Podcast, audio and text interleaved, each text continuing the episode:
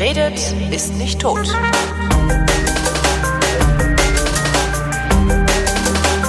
Andrea Diener verreist nicht nur beruflich, sondern auch privat und hat eine private Reise unternommen nach Japan. Frau Richtig. Diener verreist schon wieder nach Japan. Hallo Andrea. Hallo Holgi. Äh, wo in Japan warst du? Also ich bin in Tokio aufgeschlagen erstmal, aber ähm, wir sind dann in den Westen gefahren. Wir? Ja, ich war mit einer Gruppe unterwegs. Ich war zwar privat unterwegs, aber mit einer Gruppe. Und ähm, das war eigentlich, habe ich das auf Facebook gesehen. Also eigentlich nicht die Art, wie man normalerweise Reisen plant. Aber ich bin bei Facebook in so einer Fotogruppe und da schrieb irgendjemand, wir fahren nach Japan und da sind noch Plätze frei. Aha. Und dann habe ich mir das alles angeguckt und das klang so geil. Also zwei Wochen Japan und dann irgendwo im, am Arsch der Welt im Westen, äh, wo normalerweise echt kein Mensch hinkommt. Und ähm, halt unter Guidance von einem mittlerweile sehr eingeamerikanischten Japaner, äh, der sich in Philadelphia niedergelassen hat und dort so eine kleine Fotoschule mit ähm, Labor und so weiter betreibt. Und der macht eben auch Reisen, also Ausflüge, irgendwie so zwei, drei im Jahr. Zwei Wochen Japan ist nicht ganz billig, oder? Zwei Wochen Japan ist tatsächlich nicht ganz billig. Ähm, ich habe auch ziemlich viel herumgespart und habe das Ganze so in so in so Raten äh, dann abbezahlt. Ähm, aber ich habe das durchgelesen, dann habe ich irgendwie so eine Woche mit mir gehadert und dachte so, "Nee, ah, ah, uh." und ähm, dann war ich irgendwann so weit und ähm, habe gesagt, okay, ich komme mit. Jo, und dann lief das alles relativ äh, problemlos. Ich habe dann immer irgendwie so schwungweise Geld per PayPal äh, nach Amerika geschubst und ähm, habe mir einen Flug gebucht und ähm, habe diese, bin dann auch tatsächlich netterweise am Flughafen abgeholt worden und ähm, dann haben wir uns alle in Tokio getroffen zum Abendessen. Und Ja. wenn ihr ähm, in den Westen fahrt, also du sagtest, ihr seid in Tokio aufgebrochen, in den Westen gefahren. Wart ihr Mhm. dann an einem speziellen Ort oder seid ihr da rumgereist? Also wir waren eigentlich an drei Orten, also an drei Orten, an denen wir so übernachtet haben, die so unsere Schwerpunktorte waren. Wir sind in den Shinkansen gestiegen, den wunderbaren Schnellzug. Und dann sind wir erstmal nach Kanazawa gefahren. Also ich bin am Anfang, waren wir erst noch in Tokio und ähm, im schönen Viertel Asakusa. Da war ich auch schon mal, da habe ich mich ungefähr ausgekannt, da wusste ich, wo ich war, das war ganz angenehm. Wir sind am nächsten Morgen zum Fischmarkt gegangen, da war ich auch schon mal, das war auch angenehm, das war alles so known territory und haben eine Schiffsreise gemacht, das habe ich auch schon mal gemacht, das war auch, kannte ich auch schon alles, ja. Wusste auch schon, was der nächste Gang ist und so. also irgendwie war das so, ich war so, ich war schon fast der Local hier. Ja. Ähm, war ganz, war ganz schön. Und äh, vor allem, ich habe ja schon mal auf dem Fischmarkt fotografiert. Das heißt, ich wusste, was wo ist.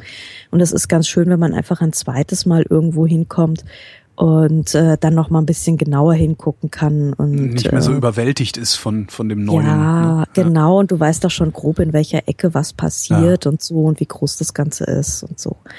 Das war ganz angenehm. Wie viele Ähm. Fotos hast du verschossen? Wie viele Bilder hast du gemacht?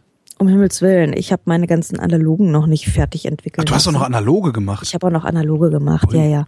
Also ich habe, äh, wir können ja mal kurz Tech talken. Ja. Ähm, ich habe zwei Kameras mitgenommen, also meine Trusted Leica M9, die halt immer dabei ist, weil die lässt mich nie im Stich. Das ist äh, Best Companion, die ist immer da, die mackt nicht, die macht nix. So, die ist also sowieso immer dabei, meistens mit einem 50 Millimeter Objektiv. Ganz, ganz selten für irgendwelche Innenräumfälle oder sowas brauche ich auch mal einen 35er, aber ich mache eigentlich alles mit einem 50er. Echt? Auch Street? Ja, klar. Oh, da bin Ja. ich weitwinkliger, darum. Äh, ja. Nee, ja, viele sind komischerweise weitwinkliger, aber irgendwie habe ich immer das Gefühl, da ist dann so viel Schmodder drauf. Ich weiß auch ja, nicht. aber den kann man ja wegcroppen. ja, aber dann will ich es lieber gleich wegcroppen. Okay. Also ich hab's lieber gleich ein bisschen konzentrierter. Mhm. Und ähm, ja, dann habe ich noch eine Hasselblad X-Pan dabei gehabt. Das ist eine Messsucher-Panoramakamera. Und äh, die ist eben analog. Und ähm, Hasselblatt ist eigentlich Hasselblatt ist eigentlich immer der Garant dafür, dass wir über 6x6 Negative reden. Eben nicht. Äh, Panorama Also natürlich ist, nicht, das ist dann sechsmal irgendwas. Nee, das ist ein Kleinbild. Ah, ein Kleinbildfilm.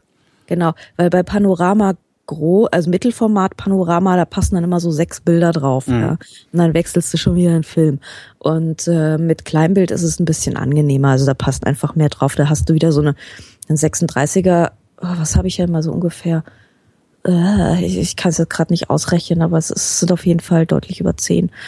Und ähm, da hat man dann irgendwie so eine ernstzunehmende Anzahl an Fotos, die man da äh, kalkulieren kann. Das ist, äh, das ist ganz gut. Ich glaube, 20 ungefähr sind da drauf. Und die macht das auch in einem Zug, also mit einmal auslösen, mit einem sehr, äh, mit, mit irgendeinem speziellen Objektiv oder ähm, Nee, läuft die auf irgendeinem Motor und schwenkt vor sich hin oder so? Nee, auch nicht. Also es gibt ja diese X-Wide-Dinger, die schwenken dann um. Nee, nee, das, das sieht eigentlich aus wie eine ganz normale ähm, Messsucherkamera. Mhm. Halt ein bisschen breiter und hat so mehr so die Panzerhaptik im Gegensatz zur Leica. Ja. Ist äh, also deutlich nicht elegant. Und ähm, es gibt dann so ein, äh, das Objektiv ist halt auch relativ breit und wuchtig, das ist alles nicht so zierlich. Aber ansonsten bedient man die wie eine ganz normale Messsucherkamera. Und ähm, der Messsucher ist halt auch nicht so geil groß ausgeleuchtet wie bei der Leica, aber ähm, im Grunde kannst du die genauso bedienen. Und genau deswegen habe ich mir das Ding irgendwann mal zugelegt, weil ich kann nicht dauernd umdenken. Also ich, ich hasse es, wenn ich wirklich was machen will, äh, umzudenken. Also ich könnte jetzt sagen, gut, ich mache jetzt mal was komplett anderes, einfach um mich aufzulockern. Ich mache jetzt mal irgendwie, ich habe keine Ahnung, ich nehme jetzt mal eine Lomo oder so, Ja. ja. Aber ähm, wenn ich wirklich ernsthaft was machen will, ähm, dann, dann will ich irgendwie mein, meine Gerätschaft halbwegs blind bedienen können, weil alles andere ist mir im Weg. Was ich jetzt noch nicht wirklich verstanden habe, ist, was hatten die Hasselblatt für ein Objektiv? Also, weil du musst ja Äh. doch ein sehr breites Bild. Ja, da müsste ich mal ganz kurz hingehen. Kleinen Ja. Moment. Es gibt tatsächlich mehrere, die man haben kann und ich habe das 445. Was bedeutet das an Brennweite? Also ist das vergleichbar mit 45. einer kleinen 45 Millimeter? 45, genau. Und 45. was? Du musst halt immer auf Blende 8 abblenden, weil unter Blende 8, also wenn du auf 5,6 oder 4 gehst, dann hast du halt schwarze Ecken. Aha. Ja. Ah, Was ich jetzt nicht verstehe, ist, wa- was ist der Unterschied zu einer normalen Kamera? Weil äh, wenn da äh, ein normales Objektiv draus ist, also mit einer normalen Brennweite, äh, kann ich doch letztendlich auch ein normales Foto machen und das oben und unten so abschneiden, dass es wie ein Panoramafoto Nee, aussieht. nee, das ist ja schon breiter, weil es benutzt ja ähm, nicht den, das schneidet ja nichts ab. Es benutzt die komplette Höhe vom Negativ und äh, belichtet weiter auf dem Streifen. Also das ist, ähm, es hat nicht das normale 24 mal 36, sondern es hat 24 mal äh, mehr, 70. Mhm. Ja. Okay, für, Nee, ah, nee, das okay. ist schon- das ist schon okay, jetzt habe ich es verstanden. Alles klar. Ja, Ja. jetzt kapiere ich's. Gut. Mhm. Ja. Aber ich kann jetzt noch gar nicht so viel drüber sagen, weil irgendwie hängt das noch im Labor fest. Mein Fotohändler ist auch schon ganz peinlich berührt. Das könnte also sein, dass die alle nichts geworden sind. Nee, die sind einfach noch unterwegs. Okay. Ja.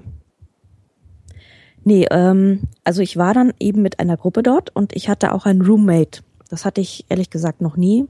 Ähm, und war da auch so ein bisschen so, oh Gott, jetzt kriege ich, wäre ich mit irgendjemandem einquartiert, zwei Wochen lang und so und ich kenne den nicht und so. Um Gottes Himmels Willen, was wird das? Mhm. Aber ich habe total Glück gehabt.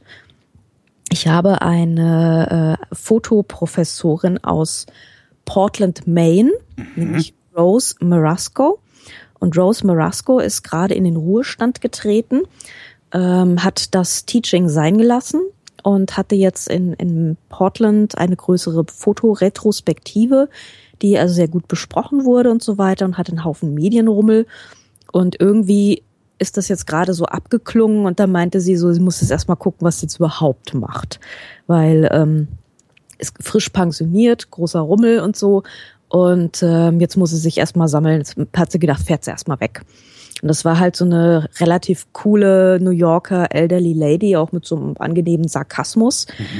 Die lief dann immer so mit ihrer schönen, schweren Rolei Flex durch die Gegend und ähm, mit so Ilford Fertigkameras wo wir auch immer alle sehr am Grinsen waren, weil, weißt du, so die. Also diese Hochzeitskameras da, diese. Genau, diese, genau, ja, genau. Aber halt mit, mit, mit Ilford HP5 Schwarz-Weiß-Film. Das ist geil. Das gibt's.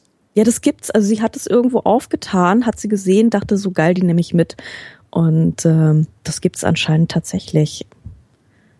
Ein schick Kameras mit Il- Ilford HP5 habe ich auch noch nie gesehen. Ist ja ein Ding. Ja, ne? Das will ich. Ja, das wollen wir alle. Ähm, also irgendwo, ich weiß nicht, in New York hat sie es aufgetan, keine Ahnung. Und ähm, das Interessante war, die meisten Leute liefen mit irgendwelchen seltsamen Dingen durch die Gegend, weil ich dachte erst so, wenn du wenn du mit so einer Fotogruppe unterwegs bist, also ich kenne das so. Normalerweise hast du dann irgendwie zehn Jungs, die alle mit den fetten Cannons und so durch die Gegend laufen, mit so einem Rohr, ja, so Mhm. Ich und mein Phallus. Und das war da halt überhaupt nicht der Fall, sondern Es gibt es sogar war XP2 Einwegkameras. krass geil. Oder? Ich meine, die kannst du dann einfach zum, zum Fotofix schmeißen. Ja, Das ist ja cool. Entschuldigung, ich wollte nicht unterbrechen. Ich habe äh, nebenbei Nee, nee, gesurft. Ich, Entschuldigung. ja, ja, ja. äh, klick, klick ruhig. Ähm, nee, und irgendwie hatten wir, wir waren erstmal, hatten wir Mädchenüberhang, was ich schon mal für eine Fotoreise ist das echt bemerkenswert. Das hat, hat man so nicht so oft. Mhm. Meistens so die Tech-Jungs. Und ähm, die meisten waren auch mit irgendwelchem obskuren analogen Kram unterwegs. Also das habe ich so in der Form noch nicht gehabt, was war sehr angenehm, weil du halt nicht ähm, diese 50 Leute mit ihren fetten Fotorucksäcken permanent vor dir hängen hast, sondern es waren halt alles eher so sehr langsame Leute, die halt wirklich jedes Bild überlegt haben und nicht nur so, nicht gleich so in die Reihe, in die erste Reihe geworfen, so rat, rat, rat, rat, rat, ja, das ist mir immer sehr unangenehm, weil über die muss man immer hinwegsteigen, also die liegen einem immer im Weg äh, sondern es waren halt so sehr, sehr bedächtige Leute auch. Und ähm, insofern standen die mir meistens nicht im Weg. Und das ist ganz schön. Ja. Ähm, ich habe dann erstmal in Tokio angefangen, ein bisschen rumzulaufen. Ich hatte ja noch so, ich kam so mittags an, bin erstmal aus dem Hotel raus, hab erstmal einen Spaziergang gemacht. Und ähm, Wenn du sowas machst, also so rumlaufen in irgendeiner Mhm. mehr oder weniger fremden Stadt, gehst du da planmäßig vor oder läufst du einfach drauf los? Ähm, Plan? Nee. Uh -uh. Guckst du planmäßig? Also achte, sagst du dir, ich gehe jetzt los und achte nur auf Fenster? Auch nicht. das kommt mir irgendwann mal im Laufe der Zeit, dass ich äh, was finde, was ich interessant finde und was ich weiter beob was ich weiter verfolge. Also da waren es dann tatsächlich Fenster, weil es gibt in Japan irgendwie, sie haben so einen Hang zu semi-transparenten Fenstern, interessanterweise. Und die gibt es in allen möglichen Ausführungen. Und da habe ich dann tatsächlich irgendwann mal angefangen, diese semi-transparenten Fenster so mit, so- mit so seltsamen Mattscheiben davor oder irgendwas dann wirklich zu sammeln. Aber normalerweise mache ich das eigentlich nicht, sondern ich gucke erstmal, was mir vor die Linse kommt. Und ich habe eh schon so die Dinge, die ich eigentlich interessant finde. Hm. Also so, so seine Fables hat ja irgendwie jeder. So einer äh, findet irgendwie Fahrräder geil, der nächste kann irgendwie bei Pflanzkübeln nicht äh, weggucken und so. Ja klar, habe ich auch. Also ich muss auch zum Beispiel bei Viechern immer gucken. Ja, Ah so ja. Hunde und ja. Ich zum Beispiel gar nicht, ja, okay. Ja, also ja, genau. Also da hat jeder so seins. Hm. Ähm, ansonsten ähm, habe ich so ein bisschen die Herangehensweise, wenn ich auf, auch wenn ich sonst so auf Reisen fotografiere, dass ich ähm, versuche, nicht nur Einzelbilder herzustellen, sondern ein Gesamtkonstrukt zu bauen, eine Geschichte zu erzählen über diese Reise in all ihren Facetten. Mhm. Und ähm, ich habe festgestellt, Einzelbilder sind einfach unglaublich langweilig, weil sie hängen mit nichts zusammen so. Ja, Ähm, außer das es passiert wirklich was Spektakuläres. Aber das Haus, ist ja auch, ist wirklich was Spektakuläres, genau. Aber ähm, normalerweise, also was ich halt so an Reisefotos sehe oder so auch so Reisefotografien, das ist halt meistens so eine Mischung aus Postkarten und sorgsam gecasteten Eingeborenen. Mhm. Und äh, das ödet mich unglaublich an. Ich kann ich es nicht mehr sehen. Das Ja. ist halt in jedem zweiten Reiseprospekt ist der Mist halt drin, ja. Und auch diese ganzen Fi- Fischer mit ihren gefurchten Gesichtern und die süßen kleinen Kinder und so. Äh. Fischer, Fischer mit gefurchten Gesichtern, die Netze reparieren. Ja, genau, genau, genau. Habe ich auch zwar einen, da konnte ich da nicht weggucken, aber dieses Netz war so quietschrosa, dass es schon wieder geil war. aber ähm, ja, also ja, also man kennt diese Klischees einfach und die finde ich so zum Kotzen öde, dass ich irgendwie versuche so ein bisschen da drum herum zu gucken, obwohl ich halt auch natürlich immer wieder auf irgendwelche Dinge reinfalle, wo ich mir hinterher denke, es ist eigentlich viel zu idyllisch, aber es geht jetzt halt gerade mal nicht anders und als nächstes macht man dann halt irgendwas richtig Schrottiges und dann ist es wieder ein bisschen entschärft. Mhm. Also ich versuche so wenigstens so im Gesamtbild ähm, da kann man sich dann mal so ein richtiges Zuckerbild leisten, wenn man da mal wieder so was richtig runtergekommenes hat. Also durch die Mischung geht es dann auch. Ja, da hat man dann so ein bisschen so ein rundes Bild von, von dem ganzen Land oder von der Reise oder sowas. Aber halt so diese, diese, ähm, diese Postkarten-Ansichtsserien will ich halt vermeiden, mhm. ehrlich gesagt. Ja. Ja. Dann bist du so in Tokio rumspaziert? Dann bin ich so in Tokio rumspaziert und dann eben auch noch am nächsten Tag auf dem Fischmarkt und so. Und da waren wir aber gar nicht lange. Also da waren wir zwei Nächte in Tokio. Und dann sind wir in den Zug gestiegen und sind eben nach Kanazawa gefahren. Kanazawa ist eine Kleinstadt. Naja, so klein ist sie nicht, aber es ist eine relativ übersichtliche Stadt. Und ähm, die liegt schon so Richtung Westküste. Und ähm, das ist eben so, so eine Halbinsel, Noto-Halbinsel. Und äh, die sind wir mehr oder minder abgeklappert. Mhm. Das ist bei Tokio so einmal, einmal quer über, durch die Insel durch auf der anderen Seite. Und Kanazawa hat eine wirklich große Sehenswürdigkeit. Es hat nämlich ein Schloss und gegenüber vom Schloss ist ein Garten und der Garten heißt Ken Rokuen Garten und ähm, der gilt äh, als einer der drei bedeutendsten und schönsten und perfektesten Gärten Japans. Hui. Und der ist auch wirklich toll. Also da bin ich dann auch echt zweimal hingegangen, weil ich den so schön fand. Und der sah auch bei jedem Wetter, es war für vollkommen egal, der, der sieht einfach immer schön aus. Und der hat auch wirklich so seine verschiedenen ähm, Saisons. Wir waren jetzt gerade in der Saison da, da hat man es gemerkt, da waren gerade die, wurden überall die Kiefern gezupft. Kiefern also, gezupft. Genau. Du hast ja diese Kiefernbäume, die so entsprechend hin gezupft werden, dass die Zweige aussehen wie so Wolkenkissen. Mhm. Also das ist, das ist jedenfalls ist das Ideal. Es soll aus, dieser Baum soll aussehen, ähm, als wären seine Nadelpolster, als wären das Wolken. Mhm. Ganz fluffig und, und fein und kompakt. Und ähm, das heißt, in den Bäumen, die meistens sind die Äste dann von so ähm, dicken, ähm, von dicken, ja, so Holzpfählen gestützt. Ähm, die werden eben, da, da krabbeln Leute überall drin rum auf Leitern und fangen dann an, wirklich diese ganzen Zweigpolster überall die Triebe oben zu kappen das muss doch ewig dauern. Ja, damit diese Polster kompakt bleiben. Und dann unten haben sie überall so äh, Planen ausgelegt, wo dann die ganzen äh, Zweigspitzen abfallen und die werden dann am Ende so zusammengerollt und mitgenommen. Und ähm, ja, das dauert ewig. Man sieht aber in den Gärten auch total viel ähm, Freiwillige. Also die freiwilligen Power in Japan, was die Gartenpflege angeht, ist echt nicht zu unterschätzen. Mhm. Ähm, das machen ziemlich viele Leute, die irgendwie so mit ähm, 60, 65 halt aus ihrer Firma fallen und dann erstmal nicht wissen, was sie tun sollen mit ihrem Leben. Und äh, ziemlich viele fangen an, sich eben irgendwie gemeinnützig zu engagieren. Und ziemlich beliebt ist es dann eben, sich um die öffentlichen Grünanlagen oder um Parks oder Gärten oder so zu kümmern. Mhm. Die kriechen dann, ich habe auch ein Foto davon gemacht, die kriechen dann so in größeren Horden mit äh, Reisstrohhütchen und so ähm, dicken Überhosen und Hemden, kriechen sie dann eben auf diesen Moospolstern herum und zupfen dann das Unkraut dort heraus. Deswegen sehen die Gärten so aus, wie sie aussehen. Also da sind Hundertschaften von 70-Jährigen, die da einfach immer durchfräsen. Mhm.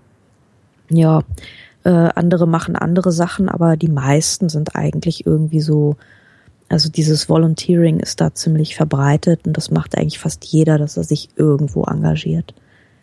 Ja. Also das sieht man, sieht man sehr schön. Ansonsten ist der Garten einer der letzten Orte, wo man dann tatsächlich auch noch so äh, weiße Menschen sieht. Also da ist dann unser Eins dann auch ab und zu. Also da sind Europäer auch. Und sonst ist die ganze Stadt europäerfrei. Es ist, also diese ganze Gegend ist relativ europäerfrei. Also in, in Asakusa wird man noch ziemlich umwimmelt so von Touristen, mhm. aber in Kanazawa ist halt echt nicht mehr so viel los. Ähm, was ein bisschen verwunderlich ist, weil es hat auch sehr schöne Altstadtteile. Also es gibt so einen, der heißt äh, Higashi Distrikt. Ähm, das sind wirklich noch das so ein, so ein alter Teehausdistrikt eigentlich, wo so abends, also das alte Vergnügungsviertel im Prinzip wo abends dann immer so die Geschas herumflaniert sind und man ist dann in so kleine, kleine Lokale rein, hat dann da irgendwie seinen Tee und seine kleinen Häppchen gegessen und so. Und ähm, es gibt auch immer noch das Gescha-Haus, aber das ist mittlerweile zu besichtigen.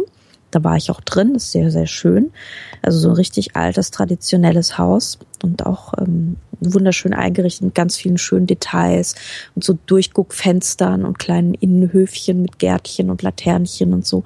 Also ist alles ganz hoch entzückend, aber es ist natürlich überhaupt nicht touristisch. Also ich bin da durchgelaufen und habe gedacht, ich finde jetzt hier irgendwas zu essen. Und das ist ein echtes Problem, weil du, du hast im Prinzip eine Tür, die in eine dunkle Schachtel führt. Weil äh, draußen sitzen ist auch bei, es waren 30 Grad, ist es halt nicht so beliebt. Mhm. Du gehst halt in irgendwelche Lokale hinein. Es gibt eigentlich fast gar keine Straßencafés oder sowas. Du gehst halt immer irgendwo rein. Und ähm, meistens gibt es dann eine Speisekarte, wo irgendwie so die drei Spezialitäten auf Japanisch angeschrieben sind. Das heißt, es ist eine totale Überraschung. Ähm, ich habe mich dann ehrlich gesagt nicht so richtig getraut ähm, und habe dann wo gegessen, wo die Seafood Rice Bowl dann irgendwie auch angezeichnet war ja. und hm. auch ein äh, Preis drunter stand, den ich identifizieren konnte und so. Und das funktioniert und, dann auch, dass du einfach drauf zeigst und sagst, das. Aha, das Gut. funktioniert. Also man zeigt drauf und dann zeigt die Frau auf den Stuhl und dann zeigt die Frau auf den Tee. Und das bedeutet, äh, setz dich hin, nimm schon mal Tee, der ist frei hier. Und dann habe ich irgendwie so eine Mörder Seafood Bowl irgendwie für umgerechnet etwa 10 Euro gegessen. Ja. Mhm. Weil Sushi kannst du halt essen ohne Ende und es ist echt billig. Also dieses ganze Japan ist so unfassbar teuer. Ja, das bezieht sich auf bestimmte Dinge, klar aber du kannst dich halt auch wirklich mit so Kleinigkeiten und so Sushi und so Krempel so unglaublich billig durchfressen. Mhm. Also das ist irgendwie, wenn man erstmal da ist, ist es eigentlich nicht mehr so das Problem. Jo, und dann bin ich so durch die Gässchen gelaufen und dann bin ich nochmal so durch die Innenstadt gelaufen. Ah, genau, einen Tempeldistrikt gibt es auch noch, den kann man sich auch anschauen. Es gibt so einen Hausberg in Kanazawa und da hoch führen lauter so ganz verschlungene Pfade, auch so halb durch den Wald, wo ich natürlich wieder mal von Mücken aufgefressen wurde. Natürlich. Natürlich. Ich lerne es auch echt nie. Und so alte Friedhöfe und so. Und da gibt es eben, das ist dieser Tempeldistrikt, da gibt es unglaublich viele Tempel auf einen Haufen. Also für jede Gottheit ein, ja. Hm. Und äh, einer ist irgendwie für da gehst du rein, wenn du Kinder haben willst. In den nächsten gehst du rein, wenn du irgendwie gute Noten haben willst und so. Also, ne, es gibt dann immer so diese, diese 125.000 Tempelchen und Schreinchen mhm. und äh, es ist alles unglaublich hübsch und toll und schön, ja. Und die Leute sind wahnsinnig freundlich. Also ich war in einem Tempel, da habe ich einen erwischt, der sogar so ein bisschen Englisch konnte, weil du kannst da tagelang rumlaufen und niemanden treffen, der halbwegs Englisch kann. Ja. Mhm. Also du musst alles wirklich mit Händen und Füßen machen. Und du kannst froh sein, wenn die Leute, also ich, ich bin dann, hab ein Tablett gekauft, so ein schönes Lacktablett, ja. War in einem Laden, das war ein super Posche Boutique, ja. Es war irgendwie so, so eine Firma, die macht irgendwie seit 500 Jahren Blattgold-Geschichten. Wie kommt Und, das, dass die da alle kein Englisch sprechen? Ähm, das ist in Japan eine Mischung aus mangelnder Praxis, Scheu, zu viel Höflichkeit, dich mit deinem, mit dich mit schlechtem Englisch zu belästigen.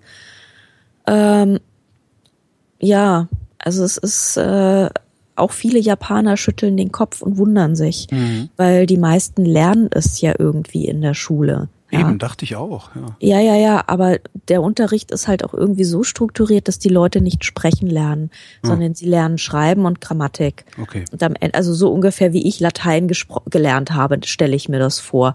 Weil wenn ich jetzt heute auf der Straße ausgesetzt würde und müsste mit einem alten Römer sprechen, Wäre mir komplett aufgeschmissen. Ja. Ähm, ich wäre komplett aufgeschmissen. Aber den Ablativus absolutus habe ich immer noch total gut drauf. Ja. Also ich nehme mal an, das ist ungefähr die Art, wie Japaner Englisch lernen. Und ähm, wenn du halt auch so eine eigene Kultur hast, dass du auch nicht wahnsinnig viele, also so wie wir jetzt halt so ständig Serien und sowas gucken, ähm, ja, dann kriegst du es halt einfach nicht so Klar, mit. ja. Ja, also ich habe ich, ich hab aber mittlerweile, ich habe ja zehn Jahre im Goethehaus gearbeitet. Ich kann viele Dinge mittlerweile japanisch aussprechen. Das ist ganz gut. Also ich sag nicht äh, Hello, this is my visa. Ich sage Kurete to Karte und dann verstehen sie mich auch. Und das heißt, das, das war das jetzt japanisch? Das ja. ist Credit Card. gerettete Du Karte. musst, ah, du musst es halt richtig aussprechen, damit sie es verstehen. Dann geht das auch. okay. Ja, ja. Himmel, ja, okay. Ich, ich komme ja auch aus Falanke Fu. Falanke Fu, ah ja. Ja, Mhm. Genau. Das, ja, Also- ich werde, wenn ich, ich hoffe, dass ich dran denke, wenn ich irgendwann mal nach Japan komme. Ja. Ja, ja, nee, also ich habe einfach so viel schlechtes Englisch gehört aus dem Mund von äh, diversen Asiaten, dass ich das mittlerweile irgendwie adaptiert habe und mich auf diese Art und Weise verständigen kann, weil mein Japanisch ist halt wirklich, also mein Japanisch ist tatsächlich besser als das Englisch der meisten Japaner und Okay. äh, das sagt eigentlich alles. Also du meinst dein, dein Japanisch oder deine Art und Weise, Japanisch korrekt Nein, zu auch, sprechen? also ich, ich kann ja ungefähr, ich kann ja schon so zehn Worte. Na, immerhin. Ja, das ist Na, du, wie du, gesagt, das kann der das Japaner ist, auch, der, der ist nur nicht so mutig wie du. Ja, aber ich meine, er sagt ja nicht, also du, manchmal sagt er Senk. Ah ja, immerhin. Ja. Und dann sag ich manchmal noch so Bye bye und das klappt dann auch manchmal noch, dass man das erwidert, ja. Aber schon so bei ähm, bei bei ganz anderen simplen Sachen so Hello, can I pay oder sowas. Mhm. Das ist halt schon schwierig. Also ja. Ja, aber also es geht irgendwie und ich hatte, wir hatten ja Gott sei Dank so unseren Quoten-Japaner dabei. Also wenn es da wirklich an die Verhandlungen ging, dann hat der uns das, äh, hat der uns geholfen. Hilfe. Ja. Genau. Es war manchmal auch echt ganz gut. Ähm, ja, und dann bin ich noch so ein bisschen in der Stadt rumgelaufen, die halt hauptsächlich so aus Malls bestand, wie es halt immer so ist, ne? Und ähm, dann hat mir so ein Mädchen ein Flyer in die Hand gedrückt und ich guck so auf diesen Flyer drauf und er war knatschbunt, sehr groß, vierseitig und hatte einen äh, Voucher dran geklemmt. Und auf diesem wunderschönen Flyer stand Oktoberfest. Und ich natürlich bin darüber, also bin natürlich sofort zum Oktoberfest gegangen, es war aber gerade noch nicht so viel los. Wir sind dann am Abend Udon-Nudeln essen gegangen und direkt gegenüber und ich meinte so, Leute, ich gehe jetzt noch zum Oktoberfest und mache da Bilder, weil ich kann nicht anders, es tut mir leid. Ja. Die meinten so, ah ja, follow the German. Ja. und sind wir dann natürlich froh hinterhergelaufen, haben alle noch irgendwie Bierchen getrunken. Und äh, ich habe mir dann halt diesen Oktoberfest-Wahnsinn gegeben und das war wirklich krass. Also eins muss man ihnen lassen, die standen da alle so ganz adrett mit so Dirndelchen rum. Und wenn du Fragen hattest wegen dem Bier und so, haben sie dir auch alle geholfen. Also ich hatte keine Fragen wegen dem Bier, ich habe einfach Bier getrunken. Aber die Japaner hatten ja wahrscheinlich irgendwie Fragen und auch was dieses geheimnisvolle Essen und so alles bedeutet. Also Ach, da gab's auch richtig so Eisbein und so. ja, da gab's auch so richtig große so Wurst und so. Krass. Oktoberfest Originalwurst und Bier Okay. stand auf diesem Stand und also das Bier war jetzt nichts, wo ich mir einen Haxen ausgerissen hätte, aber ich meine, okay, kriegst halt irgendwie Krombacher und du kriegst halt irgendwie so allen möglichen seltsamen anderen Gedöns. Ähm, jo, also das habe ich mir auf jeden Fall noch angetan und das war auch tatsächlich sehr lustig. Also sie haben das wirklich, ähm, die Musik, muss man sagen, war gut ausgewählt. Ich kam an, da spielten sie irgendwie gerade so Skandal im Sperrbezirk. Und ich dachte, hallo, ich bin in Kanazawa. Warum höre ich jetzt hier Skandal um Rosi? Also, die waren schon, haben sich nicht lumpen lassen. Und am Abend kam dann tatsächlich auch noch eine Liveband auf die Bühne. Und ähm, das waren so Typen in Lederhosen, die dann also. Japaner in Lederhosen. Nee, nee, nee, Deutsche. Das waren tatsächlich Deutsche. Die haben eine deutsche Band eingeflogen. Das waren so ältere Herren mit Akkordeon und Posaune und Gitarre und so, also Keyboard, komplette Band, so richtig schöne Fest, Spiel, Fest, Zelt, Dingensmusi. Und die haben dann halt wirklich so die schönsten Stimmungskracher durchgespielt. Und ähm, man sieht dann auch tatsächlich ähm, die Herren mit den Weißbiergläsern und die Damen und die Mädels am Schunkeln. Und irgendwann haben sie dann äh, waren dann die, Jugend die Jugendlichen auch am Pogen und so und dann da irgendwie vorne so ein Moshpit gebildet, was irgendwie ein bisschen absurd war mit den ganzen Lederhosen-Typen, aber ich glaube, die hatten halt echt ziemlich viel Spaß da auf der Bühne. Und äh, also es ging es ging dann echt ab, ne? Mhm. Also ich habe das erste Mal dann wirklich so Japaner enthemmt erlebt und es sollte nicht das letzte Mal auf dieser Reise bleiben. Ja. Das stelle ich mir aber auch ein bisschen gruselig vor. Japaner, die sind, das sind doch die diszipliniertesten aller Zeiten. Ja, nein. Ähm, ah. Ich habe da ganz, ganz interessante Dinge gelernt auf dieser Reise, muss ich sagen. Ähm, also es gibt so gut gelaunte Ordnungskräfte, die hatten dann noch alle so Seppelhüte auf und allerdings gab es dann überall auch Schilder, was man nicht machen darf. Also Drink and Drive darf man nicht machen. Ähm, und es am allerschönsten gefiel mir das bitte nicht kotzen Schild. Also das ist wirklich, es ist so wunder wunderschön. Das ist so ein also so ein so ein gelbes Dreieck mit einem schwarzen Männchen drin, das irgendwie sich so ähm, hin erbricht. Sehr schön. Äh, haben die, äh, die, die, die äh, Musikanten beim Oktoberfest, haben die Deutsch gesungen? Zum Teil, zum Teil Deutsch, zum Teil Englisch. Also die haben auch so ein paar Country-Kracher mhm. gespielt. Ja, also aus deren Sicht ist es wahrscheinlich eh alles dasselbe, ne? Genau. Und ähm, haben halt so mehr oder haben halt so so also hauptsächlich Englisch gesprochen zum Publikum. Mhm. Und sie hatten aber auch noch eine Jap ein japanisches Mädel im Dirndl, die so ein bisschen die Moderatorin gemacht hat und die Einheizerin. Und ähm, die hat dann auch hin und wieder mal Japanisch mit den Leuten, also so angekündigt und Fets gemacht und so. Ja, das war mein erstes japanisches Oktoberfest und es war eindrücklich, mhm. muss ich sagen. Ja, habe ich habe ich so sowas habe ich noch nicht erlebt. Und es kommt einem halt wirklich ein bisschen seltsam vor, weil du denkst so, das ist eigentlich ist das jetzt gerade so deine Kultur, ja? ja. Aber so richtig erkennst du es halt nicht mehr. Den geht's hier wahrscheinlich genauso, wenn wenn geht's hier ja klar. Ne? Also wenn wenn wenn Bräuche reisen, sag ich nur. Das ist interessant. Ja, und auch ästhetisch irgendwie sehr japanisch. Also diese ganzen Fressbuden waren halt von oben bis unten zugeknallt mit Bildern und Illustrationen und riesigen äh, Schildern und alles. Also du hast halt auch äh, an diesen Fressbuden äh, Bilder von allem gehabt, ja, mhm. was es gibt. So wie wie in Japan halt auch so alles alles abgebildet, muss auch alles sehen. Ja, da gibt's ganze Industrien, die davon leben, dass äh, sowas auch nachgebaut wird. Also ja, ja, so diese, Modell, diese, diese, äh, genau, ja. Modellessen, Essensmodelle genau. oder wie nennt man das so? Ah, irgendwie wird man es nennen. Genau, diese, diese Plastik-Sushi-Sachen, mhm. so, genau.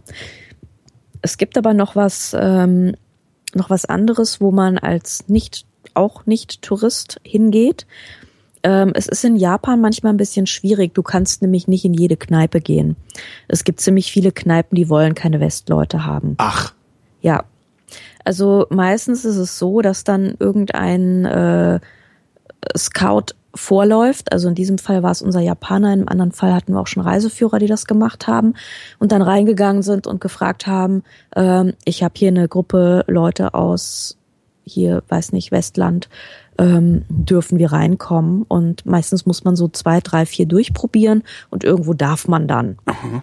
Aber es ist äh, ganz, ganz, also es ist nicht selbstverständlich.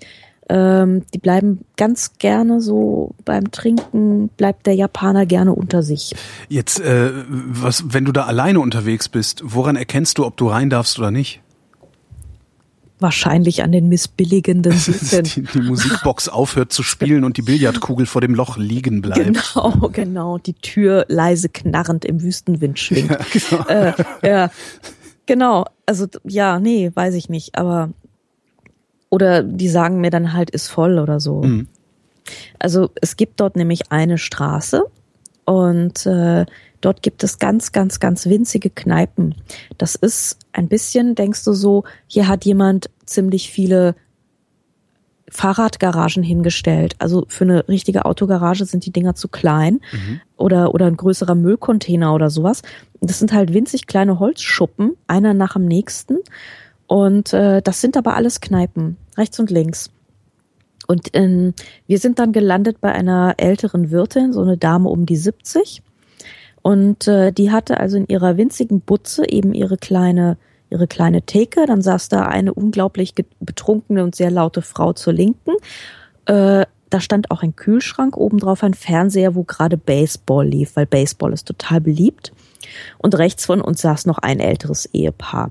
Mhm. Und diese Dame steht da, also man kann sich vorstellen, die steht da ungefähr seit 50 Jahren, ähm, hat ein paar Tupperdosen, wo sie noch so ein paar ähm, eingelegte Pilze und Sojagedöns und sowas halt drin hat, weil du kriegst in Japan immer auch Snacks, irgendwelche Arten von, von, von kleinem Essen zum Trinken. Tapas. Ja. Und ähm, dann, ähm, genau, und äh, wir haben uns dann halt so hingesetzt und ähm, da war dann irgendwie sofort Mörderstimmung. Also wir haben uns alle überhaupt nicht richtig verständigen können, aber das machte überhaupt nichts. Also die betrunkene Dame hat sofort angefangen, einen von unseren Jungs äh, anzukrabbeln und sich mit ihm bestens zu unterhalten und zu schäkern auf, naja, halt auf ihre Art. Sie hat halt auf ihn eingeredet. Und alle waren irgendwie permanent am Gackern und fanden es total lustig und haben uns irgendwie, haben so ständig Bier ausgeschenkt und so, ja. Also wir haben da sehr zur, zur Unterhaltung beigetragen. Das kannst du natürlich auch haben. Ja. Also wenn die, wenn die Leute dich haben wollen, dann wollen sie dich auch wirklich haben. okay. Das ist äh, auch ganz lustig. Ja. Ja, so. Genau. Ähm, das war der Abend. Das war der Oktoberfestabend. Der, der Oktoberfestabend äh, in Kanazawa. In Kanazawa. Kanazawa. Kanazawa, okay. genau ansonsten bin ich halt ziemlich viel rumgelaufen und hab geguckt und so. Und dann sind wir in den Überlandbus gestiegen und dann sind wir weitergefahren an die Küste, weil wir waren ja noch nicht an der Küste. Wir waren ja immer noch so ein bisschen inland. Und da sind wir nach Wajima. Das ist ein winzig kleines Fischerdörfchen. Und das besteht mehr oder minder aus Küste, wo die ganze Zeit irgendwelche Fischerboote in, in Reihe und Glied liegen. Und schönes Foto kann man, dann kann man da bestimmt machen. Ja, immer super, Fischern. genau. Und dann Fischer, Fischernetze und so. Genau. Es hat halt die ganze Zeit geschifft wie Sau. Mhm. Ähm, was mich aber dann, ich habe beschlossen, das darf mich jetzt nicht davon abhalten und bin halt trotzdem raus. Und es ist halt wirklich total entzückend. Also wenn du in Japan so kleine kleine Dörfchen hast, dann wird es aber auch schnell sehr niedlich. Ne? Mhm. Also das ist dann so schon richtig putzig. Ähm, also so, ist das so ein Disneyland-Effekt, den man da hat? Also man denkt so, okay, das ist nicht echt, das haben die nur so gemacht. Also Nee, also es ist eine, es ist halt so pittoresk, ja, sondern es ist ja alles gerade total echt. Also das Holz ist so ein bisschen verwittert und jeder hat so sein super gepflegtes Bonsai-Bäumchen vor der Tür stehen mhm. und äh, da hängen dann irgendwie so die Netze und und die Gummistiefel stehen vor der Tür und die Gässchen sind unglaublich klein und die Oma ist gebückt und hat was Buntes an und also es ist schon so wirklich Bild, wenn, wenn Japan irgendwie, wenn du so ein bisschen nach draußen kommst in die Käfer, dann ist es schon sehr schnell sehr, sehr bilderbuchig. Das ist ganz erstaunlich. Mhm. Ja.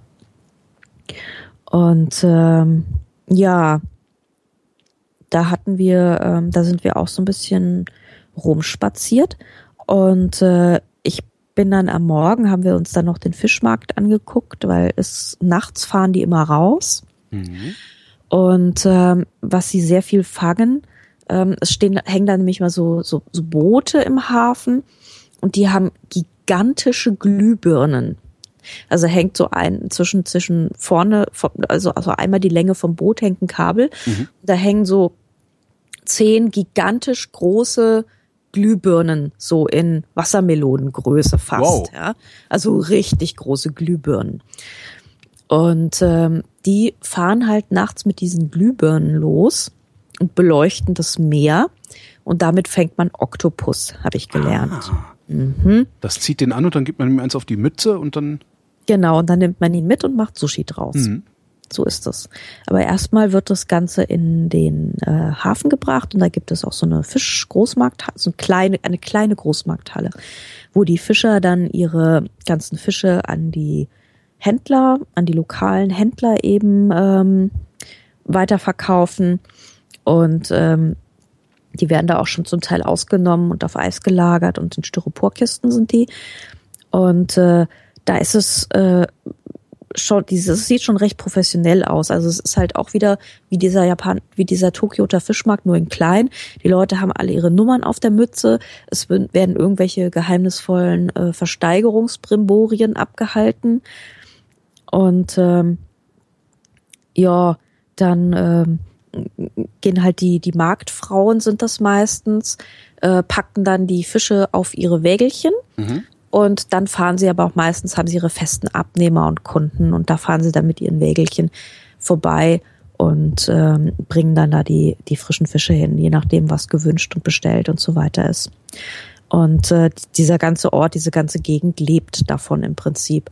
Du hörst es auch morgens schon am Hafen, werden irgendwelche kryptischen Durchsagen gemacht und denkst so, es ist fünf, halt die Fresse. Wir waren da auf dem Hügel oben in einem Hotel. Ähm, das war so ein richtig schönes, traditionelles, auch mit, mit äh, Futon und äh, schön mit Tatami-Matten. Wie spricht man Futon eigentlich richtig aus?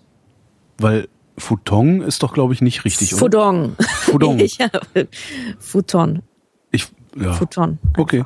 Ja. Danke. Und ähm, du hast dann deine Tea-Making-Facilities, äh, wo du immer schon deinen Tee machen kannst. Und ähm, es ist alles recht flach so. Du sitzt halt permanent auf dem Boden und dir schlafen die Beine ein, rechts und links und wieder rechts und dann wieder links, dann wieder rechts und dann wieder links. Also es ist auch beim Essen so, wenn du in Tradi also wir sind, waren relativ viele in so traditionellen Restaurants und du bist halt echt froh, wenn du in einem bist, wo unterm Tisch noch so eine Kuhle ist, wo man irgendwie die Beine noch so unterbringen kann. Weil sonst ist es echt schwierig. Schlafen dem Japaner auch die Beine ein oder hat der äh, über Jahrzehnte gelernt? So der hat über Jahrzehnte gelernt, so zu sitzen. Okay. Mhm, Aber was ist dann der Trick? Verdammt. Ich weiß es nicht. Ich glaube einfach jahrzehntelang so sitzen. Verdammt. Ja, also ich kann es auch nicht. Es ist fürchterlich. Aber das Schöne ist, dass wir dann halt ähm, auch ein Onsen im Hotel hatten und das war ein wirklich schönes Onsen auch. Was ist denn ein Onsen? Ich weiß nicht, das habe ich glaube ich schon mal erzählt, aber Echt? ich kann es gerne wiederholen. Ein Onsen ist ein Bad, ein ah. heißes Bad, eine heiße Quelle. Ähm, Japan ist ja eine Vulkaninsel, wo es auch ab und zu mal unter dir so ein bisschen rumpelt. Dann wackelt das Haus ein bisschen, dann denkst du so, ach, jetzt war es wieder ein Erdbeben. Aber das passiert halt dauernd. Und ähm, das Schöne ist halt, dass du und fast unter der ganzen Insel hast du überall heiße Quellen. Und äh, die kommen halt aus der Erde mit irgendwie 90 Grad. Und dann werden sie entsprechend mit kaltem Wasser runtergekühlt auf so 40, 45 Grad. Mhm. Und deswegen haben viele Hotels im Keller auch ihre eigenen heißen Quellen und haben entsprechend ihre Bäder. Dann ist es meistens so, also du musst, es gibt wenn du in den Onsen-Trakt kommst, zwei Türen. Und äh, es gibt eine mit einem roten Vorhang, die ist für die Frauen, blauer Vorhang Männer. Das ist nicht mhm. so schwierig. Und dann geht man da halt rein. Und ähm, dann muss man sich also komplett naggisch machen, kriegt irgendwie ein winziges Handtüchlein. Muss aufpassen, dass man auch immer schön seine Schlappen hat, weil Schlappen sind auch ganz wichtig. Und äh, dann schlappt man da also mit seinem kleinen Handtüchlein ähm, erstmal zum Waschbereich, wasch, wäscht sich sehr, sehr gründlich ab. Mit Seife und allem Pipapo. Und dann geht man ins Bad, weicht so ein bisschen in diesem heißen Wasser herum. Wenn man genug geweicht hat, geht man raus, wäscht sich nochmal gründlich ab. Und dann wirft man sich wieder seinen Yukatan über, den man ja in jedem, ähm, jedem Zimmer hat normalerweise in Japan. Also es ist ein ganz, ganz leichter Kimono, so ein Bademantelartiger Kimono, also wirklich nur so ein Mäntelchen mit einem Gürtel. Und darin kann man auch die ganze Zeit rumschlappen eigentlich. Also wenn du in Kurorten bist oder sowas, dann haben die Leute eigentlich nichts anderes an als ihre Yucatans. Das ist völlig normal. Mhm. Du kannst damit auch essen gehen, wenn du willst. Ja, da guckt dich keiner schief an. Du kannst dein ganzes Wochenende, wenn du Wellness machst, schlappst du im Yucatan rum. Mhm. Das ist total akzeptiert. Und ähm, ja, und dann ziehst du den wieder über, kannst aufs Zimmer gehen, kannst dir noch eine Massage bestellen, wenn du Bock hast. Oder ansonsten Abendessen. Mhm. Wir hatten halt, also in dem Hotel haben sie richtig aufgefahren. Das ist, wenn du so ein klassisches, wirklich klassisches ähm, Menü hast, wo man bei uns sagen würde, man hat Salat, man hat Suppe, man hat äh, vielleicht kleine Antipasti-Teller, dann hast du noch ein richtiges Essen und dann hast du noch irgendwie schönes Dessert und so. Das ist beim Japaner halt ein bisschen anders, weil du hast irgendwie 50 Schüsseln, äh, also winzigste Schüsselchen mit winzigsten Dingen. Die, und das Söschen geht mit dem Fischlein. Das Söschen musst du da reinkippen und dann später irgendwas drin braten. Und dann kriegst du aber noch den Gang kalte Nudeln dazwischen. Und ähm, das ist sehr, sehr elaboriert, dieses Essen. Mhm. Das ist ein Wahnwitz. Und dauert dann auch entsprechend lange. Das dauert entsprechend tatsächlich wirklich sehr, sehr lange. Ja. Also wenn du abends da sitzt, schon so onsenmäßig eingeweicht und äh, bist dann so am Essen, dann denkst du auch so, ich glaube, ich gehe jetzt einfach gleich ins Bett. ja. Wird man denn dann irgendwann wieder wach? Also servieren die Speisen, die machen, dass man wieder aufwacht? Ähm, Oder ist also das so ein träges vor sich hin füllen? Also es gibt am Ende gibt es meistens Obst. Ähm, gut. Irgendwelche Süßkram-Sachen oder sowas sind jetzt so ganz traditionell nicht unbedingt dabei. Ähm, manchmal gibt's irgendwie noch so ein, wir hatten mal sowas Panacotta-ähnliches oder sowas. Also da, da gibt's dann vielleicht mal so, aber dass du jetzt halt irgendwie Fetttorte oder Mousse oder irgendwie noch sowas hast. Meistens gibt's einfach Früchte. Mhm. Das ist eigentlich das Übliche. Ähm, was auch noch eine Besonderheit dieser ganzen Gegend ist, wir sind, haben dann auch noch so ein bisschen Ausflüge gemacht und sind da so rumgefahren und so. Ähm, sehr, sehr hübsch ist auch, die haben äh, im Winter wird das Meer dort ziemlich rau und äh, peitscht so gegen die Küstendörfer. Und äh, viele von diesen Dörfern haben sich dann außenrum so Gestelle gebaut. Und diese Gestelle werden dann mit äh, Gras behängt und oder mit, entweder also entweder mit steigenweise mit Gras behängt, dass du wie so eine Art Reddach hast, nur halt als Zaun, oder sie haben so Bambuszäune mhm. und ähm, wallen sich dann so komplett ein. Also dass du halt wirklich ähm, das, das ist dann richtig so ein, so, so ein komplett eingezäuntes Dorf einfach von vorne bis hinten. Ja, das ganz, also so eine, so eine Spezialität mhm. der Gegend. Jo, das ist so Wajima, da waren wir auch zwei Nächte. Und dann sind wir weitergefahren nach Suzu. Äh, Suzu. Su, su, also S-U-Z-U. S-U-Z-U. Mhm.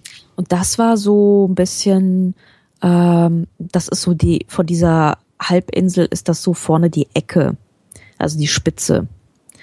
Und äh, nach Susu sind wir gefahren, weil es dort ein, ein Erntefest gibt. Ein, ähm, das nennt sich eigentlich Laternenfest. Und äh, das ist eigentlich so eine Sache, dass die Fischer sich bedanken äh, für die gute Beute, die sie gemacht haben. Und äh, die Reisbauern für die Ernte und so weiter. Also so ein klassisches Erntedankfest schließt aber auch Fische mit ein. Mhm. Und ähm, das war tatsächlich interessant, weil ähm, man denkt, wenn, wenn es etwas wirklich Aufwendiges und wirklich Spektakuläres gibt, dann müsste das eigentlich der Tourismus entdeckt haben. Mhm. Aber hat er nicht. Mhm. Also tatsächlich überhaupt gar nicht. Es gab außer uns, gab es dort ähm, fünf Polen. ja. Und äh, die sind irgendwann mal mit einem Schüleraustausch dorthin gekommen. Und kleben Weil geblieben. sie, ja, weil sie Japanisch gelernt haben und seitdem besuchen sie ihre Gastfamilien hin und wieder. Mhm. Und das waren irgendwelche IT-Jungs aus äh, Krakau und äh, noch so ein paar Mädels, eine Administratorin aus äh, äh, Danzig. Mhm. Und ähm, die sind dann auch aufgelaufen und äh, haben da kräftig mitgeholfen. So, Bei was haben sie mitgeholfen? Es ist ein Fest, das dauert drei Tage.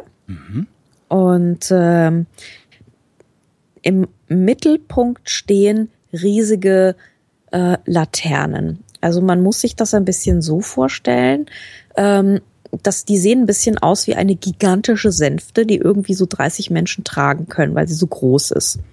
Und auf dieser Sänfte steht eben kein Häuschen oder sowas oder Mensch, der, der da irgendwo drin ist, sondern da steht ein großes Leuchtbild. Das ist ungefähr so zehn Meter hoch. Ähm, von diesem Leuchtbild runter zu diesen Trageelementen nach unten sind ganz viele Schnüre gespannt und da hängen Laternen, also Lampions dran. Und vorne vor dem Leuchtbild kannst du dich auch noch hinstellen und da ist eine große Trommel montiert. Und, und die macht was? Und die Trommel macht gar nichts, aber da stehen dann Leute und trommeln. Ach so. Ich dachte Genau. Trommel im Sinne von geometrische äh, äh, Figur. Nein, Okay. also tatsächlich eine äh, japanische traditionelle Trommel. Und ähm, dann hast du meistens also diese 30 Leute, die diese Laternen vor sich hertragen. Meistens sind sie noch, ähm, steht irgendjemand drauf und trommelt. Das können auch schon Kinder sein. Das sind schon drei, vierjährige Kleine, habe ich schon gesehen, die da echt expressiv rumtrommeln. Es gibt dann auch so eine Trommel-Performance ähm, nach Altersklassen. Also du siehst wirklich, die Kinder lernen das, ähm, lernen das Trommeln schon von Kindesbeinen an. Also du entkommst der Windel und wirst an die Trommel gestellt und sind da auch echt schon ziemlich gut dabei, auch die Kleinen schon. Und ähm, dann läuft meistens noch jemand mit einer Querflöte vorne her.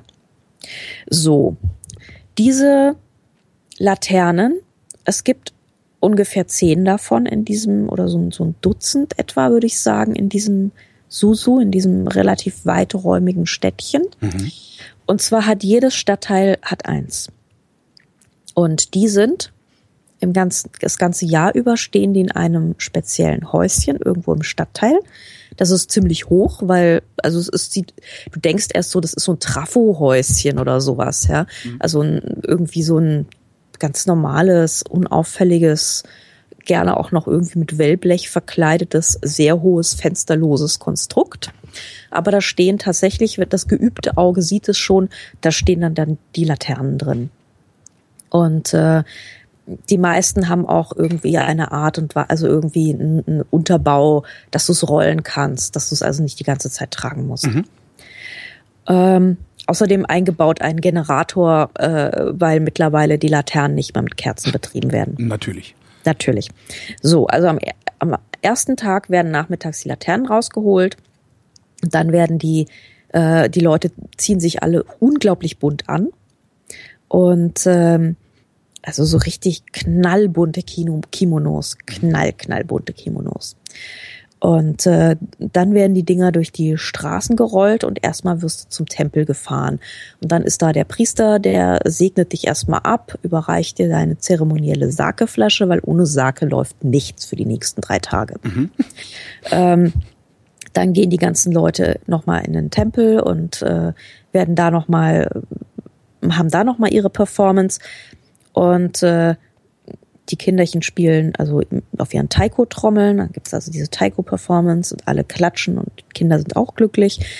Und dann müssen sie anfangen, diese Laternen durch ihre Stadtteile zu rollen. Und zwar an jedem Haus vorbei. Und das ist ein ziemlicher Aufwand. Also die treffen sich immer mehrfach in der Stadt und dann rollen sie den ganzen Tag wieder durch die Straßen und jeder Einzelne muss dann irgendwie rumgesegnet werden. Und die Leute haben auch alle Laternen vor den Häusern hängen. Und dann gibt's am Abend nochmal Treffen, nochmal Taiko-Performance und am nächsten Tag rollen sie wieder den ganzen Tag und dann am Abend treffen sie sich wieder alle am Tempel und es ist eine Schau. Und das Ganze ist halt mit unglaublich viel Musik. Also es wird die ganze Zeit getrommelt. Du hörst überall irgendwo Trommeln.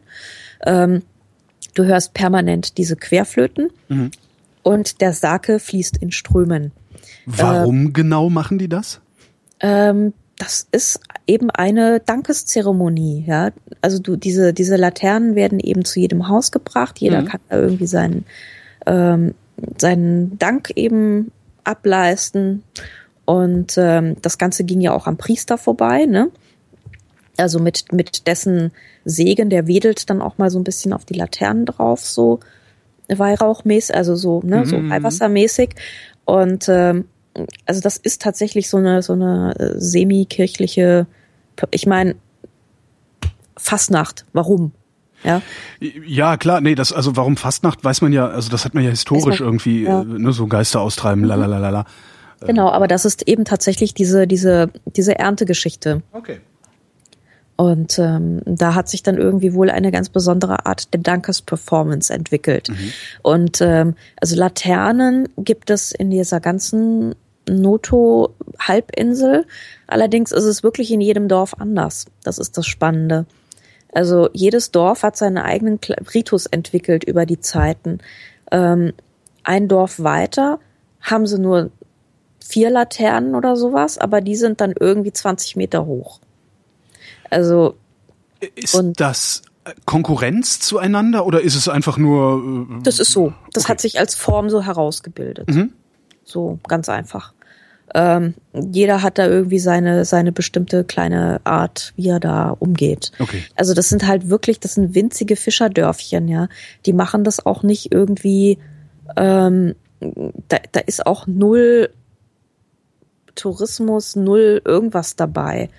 Ähm, diese Dörfchen sind, äh, da wohnen auch vor allem ziemlich alte Leute und das sind, ähm, es ist nicht gerade die Zukunft Japans dort. Okay. Das heißt, die jungen Leute, die da die ganze, die ganzen Fets machen, die kommen meistens einmal im Jahr zum Fest, äh, ziehen diese Chose durch, betrinken sich ganz heftig und dann fahren sie wieder irgendwo in die Stadt, wo sie Arbeit haben. Mhm. Also das ist was, wo Wie überall auf äh, dem Land. Genau, genau. Also da kommen die jungen Leute so hin und ähm, machen da ihr Gedöns. Und äh, wir waren am Tag, waren wir auch in einer Sake-Brauerei, in einem kleinen Laden, die auch ein bisschen selbst brauen und der hat uns dann auch ähm, erzählt, wie das so funktioniert und so. Und ich habe auch der Oma die Hand geschüttelt und alle waren so irgendwie ganz beglückt, dass da so fremde Menschen von so weit herkommen. Und ähm, wir sind dann am Abend eben mit dem Festzug mit. Und wenn man mit dem Festzug mitgeht, haben die meisten Leute also unten äh, in ihren Häusern alle Fenster auf. Die haben meistens so richtig große bodentiefe Fenster, die du komplett wegklappen kannst. Das heißt, die sitzen da auf ihren Tatami-Matten. Die meisten Häuser sind tatsächlich sehr, sehr traditionell dort. An diesen flachen Tischen fressen alle wie die Wahnsinnigen oder verköstigen die Leute, die halt bei diesem Umzug mitmachen. Ähm, manche haben direkt schon den Bierausschank am Fenster oder an der Haustür. Und ähm, du kannst eigentlich nicht umhin, als permanent irgendetwas zu trinken in die Hand zu bekommen. Mhm. Und äh, sehr hübsch war, als ich bei der Sake-Oma vorbeigegangen bin. Da fing sie dann an zu winken und mich reinzuwinken. Und die saß, dann bin ich halt reingegangen und direkt vorne hatten die so einen Raum, wo sie auch ein bisschen Sake ausschenken normalerweise. Und da hatten sie halt die super feste Tafel aufgebaut. Ja. Also erstmal musste ich irgendwie, wurde ich mit Bier abgefüllt. Dann haben sie mir noch Sushi gereicht. Und ich kann Gott sei Dank äh, Sushi und lecker sagen. Das ist immer ganz schön. Prost kann ich auch. Ja. Also es reicht auch für diese Situation dann. Und ähm, da saß dann irgendwie, ich dachte erst, das ist ein bisschen unangenehm, weil da saßen irgendwie so die gesamten Freunde und Familie, also 15 Leute oder so an so einer riesigen, riesigen langen Tafel und äh, futterten da ihr Sushi und ihr, tranken ihr Bierchen und ihren Sake. Aber die waren alle irgendwie total gut drauf und ähm, ich bin dann da rein und äh, alle, yay! Und äh, reich ihr noch dies und gib ihr das noch zum Probieren und so. Und guck, jetzt gucken wir mal, wie sie auf dieses komische Fischzeug reagiert. Isst sie auch. Yay! Ja, super. Also die hatten dann irgendwie schon so ihren Spaß und haben mir seltsame Dinge gereicht und ich habe alles gegessen, weil ich finde ja Sushi immer ganz geil. Spaß mit Touris. Ja. Spaß mit Touris, aber echt du. Ähm, es ist auch ganz lustig in dieser, irgendwie sind mir da diese Fotos abhandengekommen, mir fehlt da irgendwas, ich muss das alles nochmal hier ordnen. Ähm, es gibt, also diese, dieses Suso ist ja ziemlich tot irgendwie. Ähm, wenn da nicht gerade das Fest ist. Wir sind dann am letzten Abend nochmal losmarschiert und ähm, da haben wir, sind wir zufällig in einer philippinischen Karaoke-Bar gelandet. Also es gibt dann doch auch ein paar Gastarbeiter in Japan. Mhm. Und Woher diese- kommen die? Ja, eben aus den Philippinen. Aus Philippinen. Äh, in diesem Ja, Fall. ja, ist- Filipinos Trottel. machen dann, Ja. machen dann mal eine Bar auf oder so. Und Filipinos sind ja Menschen, die meistens äh, sehr gut und sehr ungehemmt singen können. Mhm.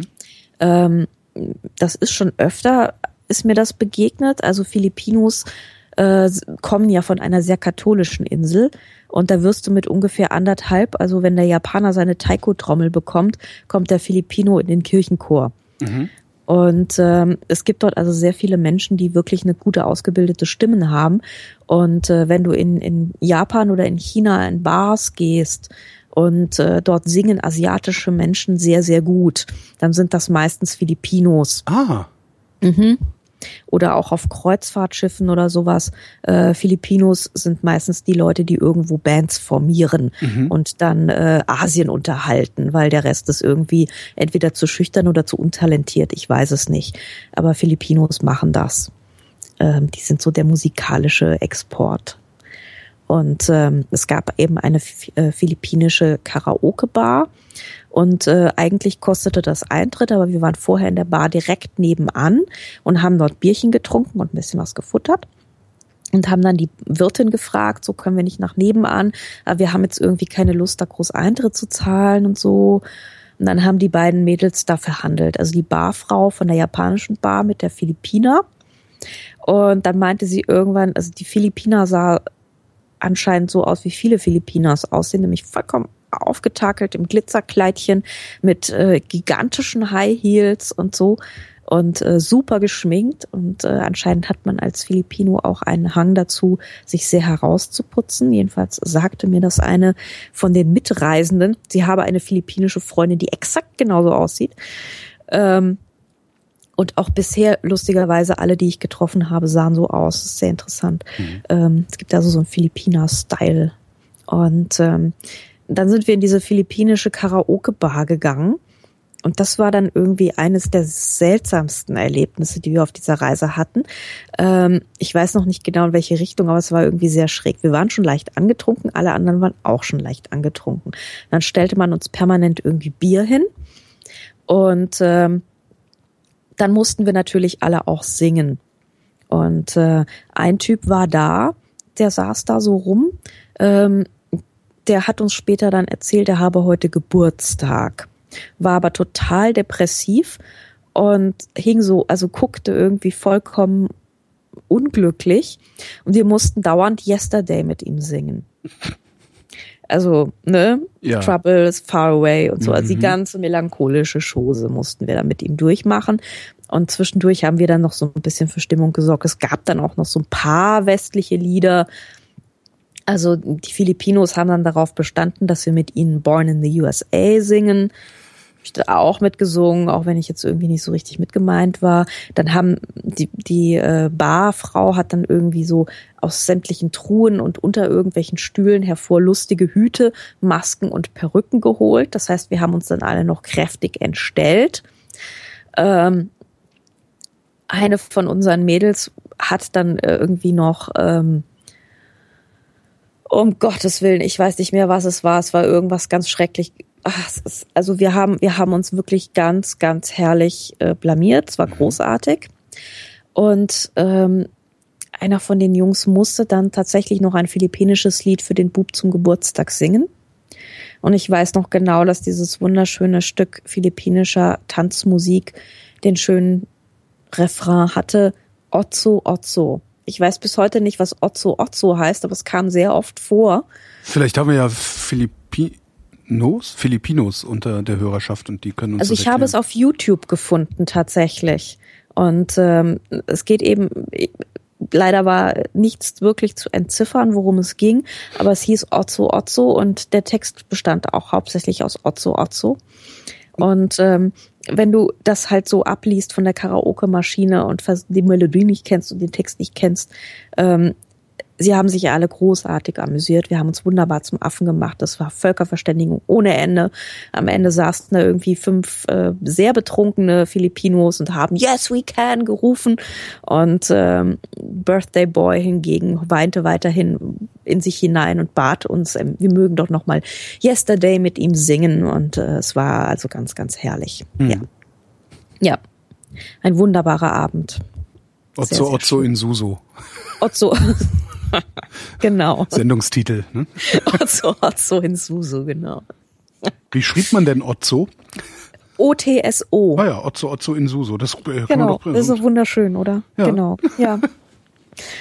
Ja, und ähm, ich habe mich irgendwie den, die ganze Zeit also mit ähm, fotografisch ausgetobt und ähm, Gott sei Dank hat dann auch nach Wajima der Regen ein bisschen nachgelassen und es gab ein bisschen hübsches Licht. Und das ist in, in Japan ja immer ganz, ganz toll, weil ähm, das Licht ist, ist, ist sehr so ein bisschen krass, das ist ganz schön. Also es hatten wir immer so, so ganz schönes, weiches Sonnenuntergangslicht. Und ähm, die Häuser sind auch pittoresk genug und vor allem, du hast saufreundliche Leute. Also in Japan, das ist für, wenn du fotografieren gehen willst, ist eigentlich Asien das Paradies, weil ähm, niemand nimmt es dir krumm, niemand guckt irgendwie weg oder ist verärgert oder ist irgendwie zu schüchtern oder sowas. Weißt du, ich verstehe es nicht, Japaner sind wirklich zu schüchtern, äh, um Hello und Bye-bye zu sagen, aber sie stehen die ganze Zeit super da und äh, und, und bedanken sich teilweise noch, wenn du sie fotografierst oder so oder posieren rum und so, ja.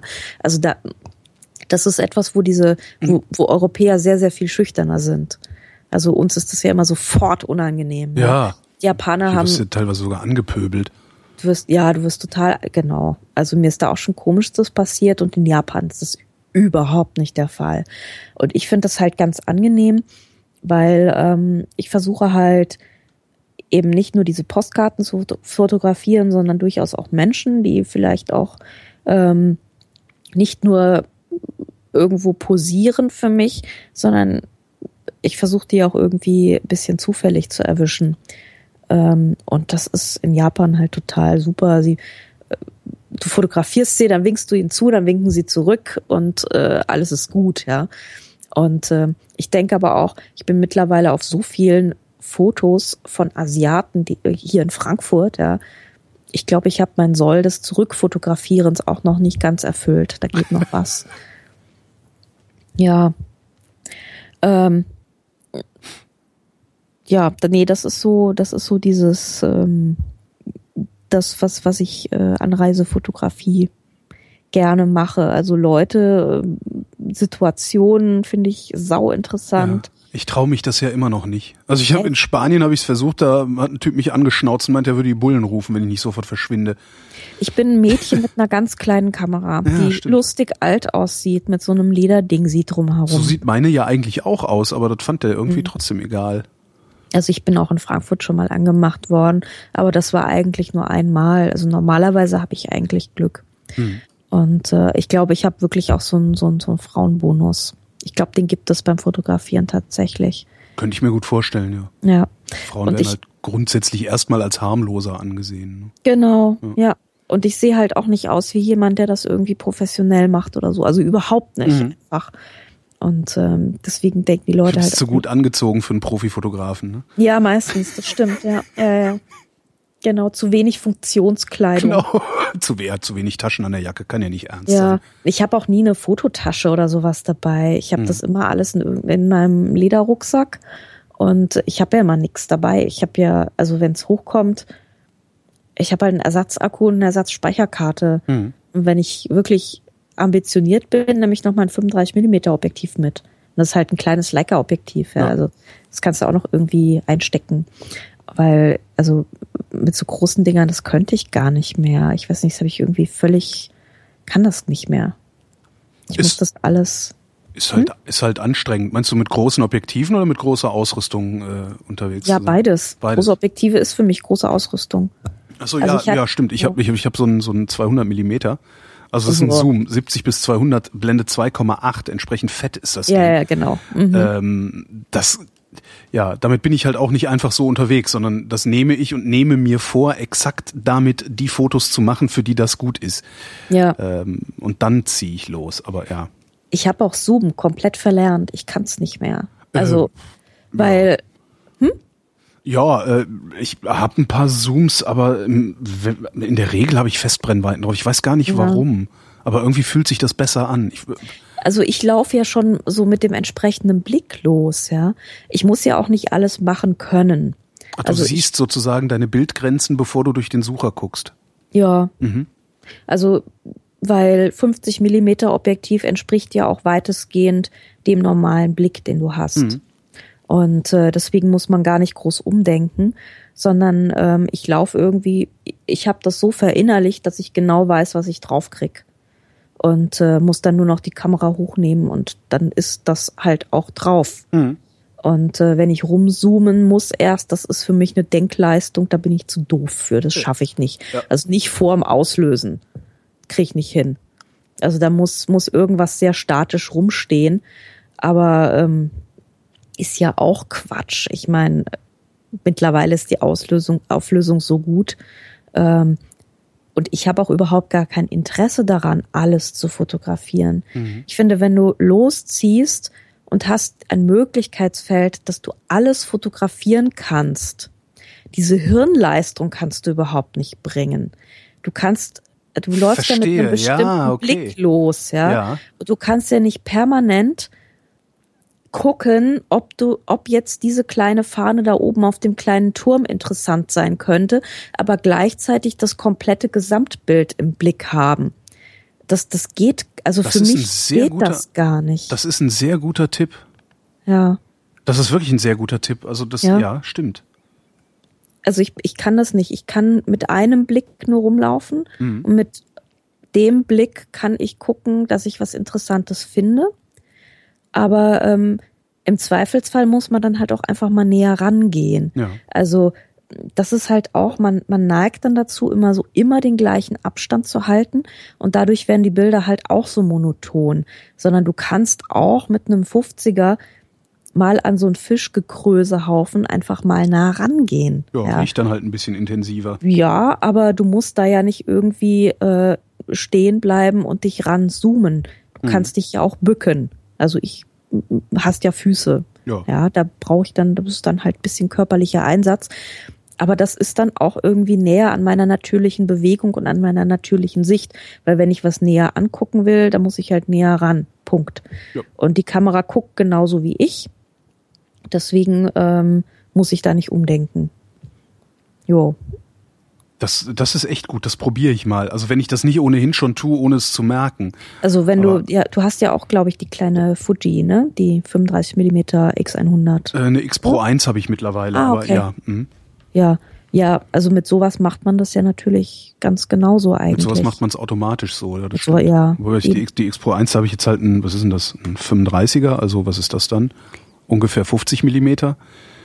Ähm, also auf dem. Ja. auf dem Sensor. Ja, Also ja, ja. Crop-Faktor Ja. 1,5. Äh, ein 35 und was ist denn das? Hier liegt hier auch rum. Warte mal. 18 Millimeter. Ah ja, das ist dann das. Ähm, Das wäre dann der. Weitwinkel, genau. Mhm. Genau, so, ja. Genau. Weitwinkel ist mir zu kompliziert, aber es gibt Leute, die kommen damit super gut klar. Aber ich habe dann immer zu viel Geräusch irgendwie so rechts und links, was ich nicht haben will, so Müll, Mhm. Ja, Kram. ich, ich bin gerne relativ nah dran. Da ist dann Weitwinkel natürlich schöner. Also, Mhm. du hast dann doch noch ein bisschen mehr mit drauf. Ne? Das stimmt. Aber dann hast du schon wieder so Randverzerrungen und Mhm. so. Das macht mich auch wieder nervös. Also, weißt du, wenn du dann so Leute hast und so und das Gesicht fängt dann an, so pfannkuchenartig zu, zu Ja. verfließen, das ist dann auch wieder unangenehm. Stimmt. Ja, insofern bin ich mit 50 irgendwie total glücklich. Aber ähm, andere sind da irgendwie anders gepolt. Ich weiß es nicht, aber ich komme eigentlich nur mit dem 50er richtig gut klar. Also wenn ich was wirklich so reportagig oder sowas mache, also morgen gehe ich zum Beispiel zu einer Apfelweinkälterei und da nehme ich dann auch mal einen 70er mit oder so, weil ich mir denke, ich will vielleicht auch mal einen Apfel richtig groß haben.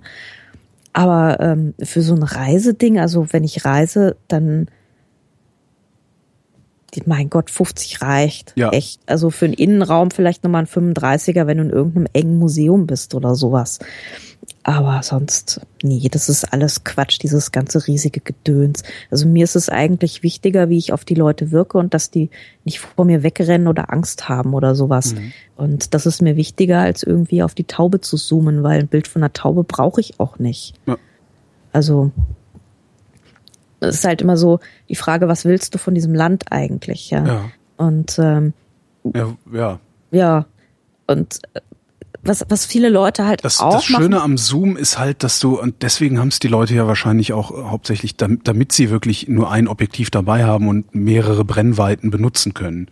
ja wahrscheinlich, Wobei sie sich vermutlich gar nicht der Brennweite bewusst sind, die sie gerade eingestellt haben, wenn sie gezoomt haben.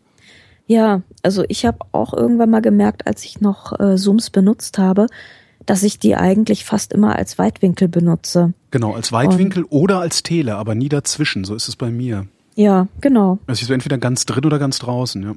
Ja, also eigentlich denkst du so, hm, eigentlich noch weit, will ich noch weiter und oder du denkst so, hm, eigentlich will ich noch näher ran. Hm? Mist, warum Irgendwie- habe ich keinen 500er? Warum macht's nur 300 Millimeter? Ja, genau. Genau. Also du, du willst das eine oder das andere, aber du kriegst irgendeine unbefriedigende Zwischenlösung. Ja. Das ist für mich so Zoom. Ja. Äh. Das bezahlst du halt mit entweder mit Lichtstärke oder mit Gewicht. ja. Oder beidem. Oder beidem. Ja. Nee, das ist irgendwie doof. Also das ist für mich, nee. Möglichst klein. Klein ist gut. Auch wenn, wenn ich dann immer so ein bisschen so, das ist wie ein kleines Ding. Ja, egal. Ähm, genau, Leute. Ähm, was ich halt auch echt wichtig finde, ist normale Menschen auf Bildern zu haben. Mhm. Weil, ähm, also ich habe ja schon immer so ein bisschen den Ehrgeiz, ähm, nicht nur eine Geschichte zu erzählen, sondern auch irgendwie äh, möglichst breit gefächert etwas über ein Land zu erzählen. Und ähm, das kann ganz viele Dinge können etwas über ein Land erzählen. Das kann zum Beispiel auch einfach ein Zaun sein. Das kann Ja. ein Haus sein. Das kann eine besonders seltsame Hausecke sein. Ähm, das können ganz normale Leute sein, die mit ihren Fahrrädern auf der Straße irgendwo hinfahren ähm, und wie die aussehen und weil ich meine, was machst du, wenn du irgendwo bist am allerliebsten? Du setzt dich ins Café und guckst dir Leute an. Ja. Das ist ja das Beste, was du machen kannst. Und dann belästigst du die armen zu Hause gebliebenen mit irgendwelchen geHDRten Landschaftssonnenuntergängen. Was denn Quatsch? Stimmt. ja. Ja, das wollen die nicht sehen. Die wollen sehen, wie die Leute auf der Straße aussehen und was die machen und wie die einkaufen gehen und was die, wie die wohnen, was die anhaben und was die essen und so. Ja, Mhm. das ist wirklich das Interessante. Die Bilder, die du dich nicht zu, auf Flickr zu posten traust, sondern die du einfach irgendwie zu Instagram schiebst, weil du es gerade mit dem Handy gemacht hast, das sind eigentlich die interessanten Bilder meistens. Und deswegen ähm, ist meistens auch für die vielen Leute ist halt Instagram viel interessanter als dieses ganze Hobby-Foto-Poliergedöns. Ja. Und weil da kommt irgendwie, da kommt mehr mit. Und äh, im Prinzip müsste man es schaffen, ähm, den Inhalt von, von diesen relativ rohen Instagram-Fotos ähm, halbwegs anspruchsvoll zu, abzubilden. Ja. Und ähm, ja, das versuche ich halt so ein bisschen. Also es, es darf schon auch schön sein und so, ja.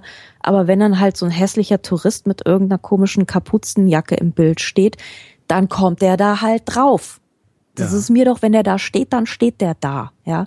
Da muss ich den nicht irgendwie rausschneiden, damit ich diesen komischen, langweiligen Leuchtturm allein da stehen habe. Und du wartest auch nicht darauf, dass der weggeht. Nee, das ist doch Quatsch. Okay.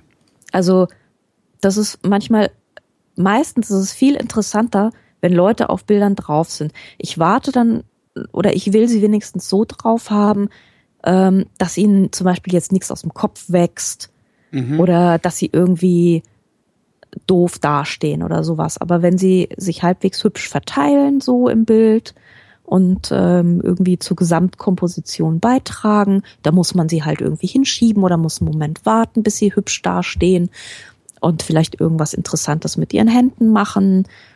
Die meisten Leute halten ja Telefone hoch, das ist ja meistens schon recht elegant. Ähm, klar, dann kommen die da natürlich mit drauf. Ich finde Hm. das gut. Ich finde das schön. Ich will Leute. Ich will auch Touristen. Ich finde Touristen super. Touristen sind total komisch. Das ist so eine Also Herangehensweise, die ich, die ich äh, komplett nicht habe. Also klar, also mir fällt oft nicht auf, dass jemandem was aus dem Kopf wächst. Mhm. Das ist so ein bisschen mein Problem. Also ich habe ein paar total schöne Fotos von Menschen, denen ständig irgendwas aus dem Kopf wächst. Könnte ich eigentlich Ja. mal eine Serie draus machen.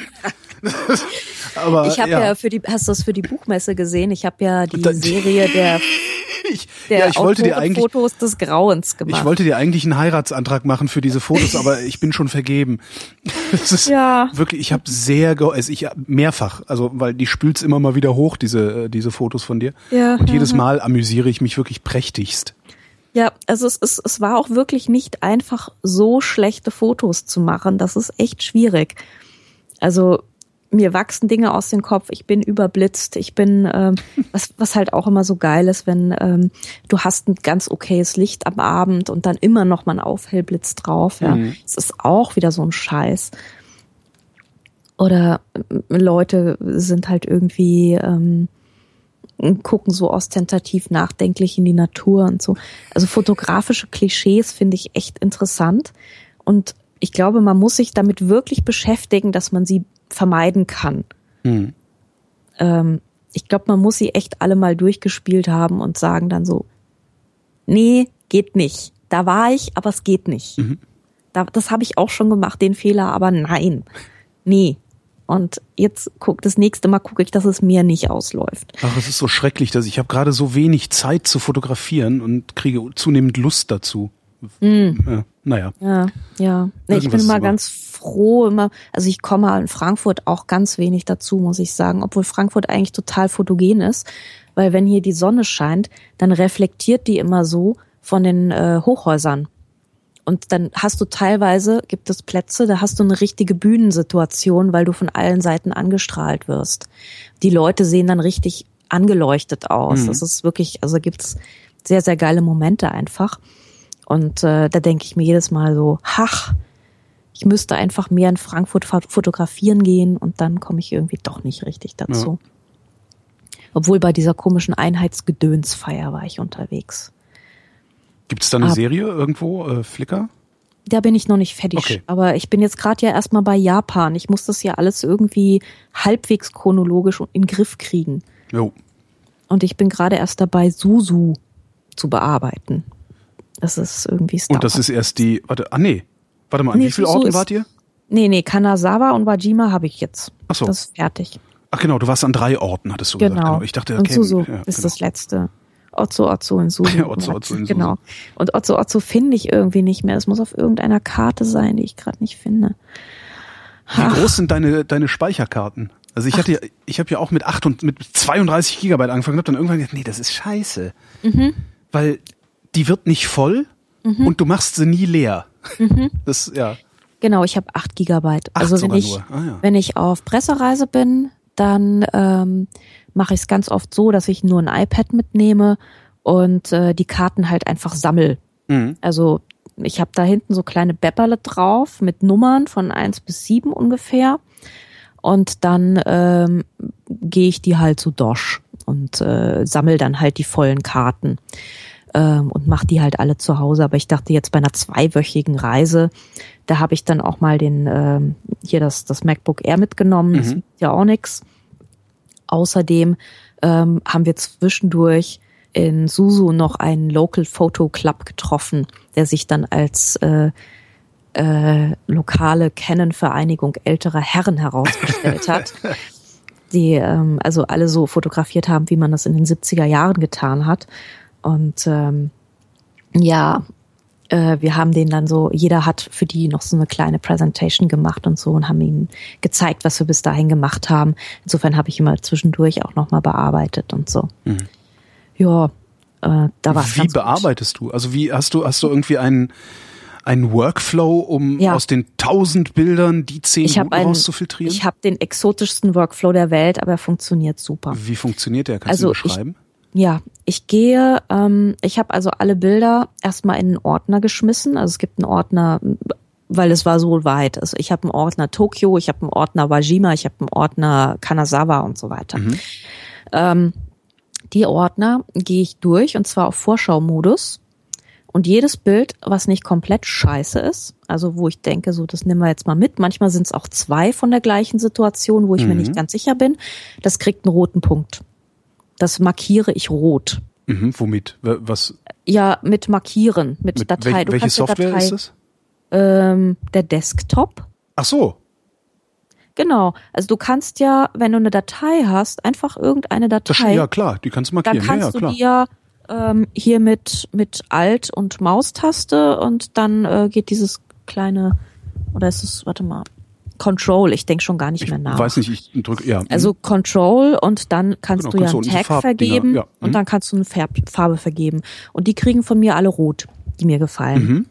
Und die roten, ähm, also ich gehe dann äh, ins Aperture, weil das ist meine Software, mhm. das jetzt leider nicht mehr weiterentwickelt wird. Shame on you, Apple.